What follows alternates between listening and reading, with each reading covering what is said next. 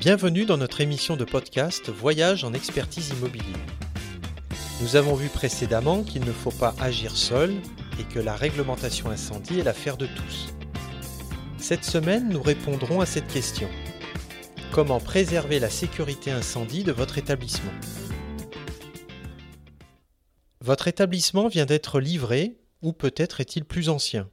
Cela ne change rien vous allez devoir veiller au maintien de la sécurité incendie dans cet établissement. Deux facteurs principaux vont s'y opposer. D'une part, la vétusté du bâtiment et de ses équipements, et deuxièmement, l'adaptation à l'usage de vos locaux. La vétusté du bâtiment se résout souvent par un remplacement à l'identique. Dans ce cas, peu de risque de remettre en cause la sécurité incendie. Par contre, tout choix différent à l'identique devra susciter un questionnement sur le maintien des règles en matière de sécurité incendie. Il en est de même avec l'adaptation à l'usage. Là aussi, par définition, on change quelque chose. Donc dans ces deux cas, on va s'assurer que les changements sont compatibles avec la réglementation. Pour cela, le plus simple est de faire appel à un professionnel un assistant maîtrise d'ouvrage, un architecte ou un bureau de contrôle sauront vous orienter et mettre en œuvre les actions nécessaires pour valider et réaliser ces modifications. Ils seront en capacité de vous aider à déclarer les changements que vous souhaitez réaliser.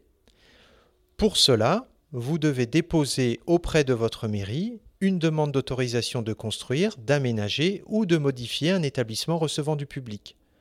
Ce document vous permet d'informer la mairie et les pompiers, entre autres, des modifications que vous souhaitez réaliser sur votre établissement. Ainsi, une fois l'avis favorable obtenu, vous aurez la garantie que vous faites bien les choses et que vous aurez maintenu la sécurité incendie de votre établissement. Ainsi, tout ce qui modifiera l'état d'origine de votre établissement doit poser la question du maintien de la sécurité incendie. Pour cela, les professionnels précités sauront vous indiquer les actions à mener pour y parvenir. Également, la déclaration de vos travaux est primordiale et surtout obligatoire, et seul l'avis favorable de la mairie et des services de secours valideront les travaux envisagés. Dans le prochain épisode, je vous propose de découvrir comment bien préparer la commission de sécurité de votre établissement. À bientôt!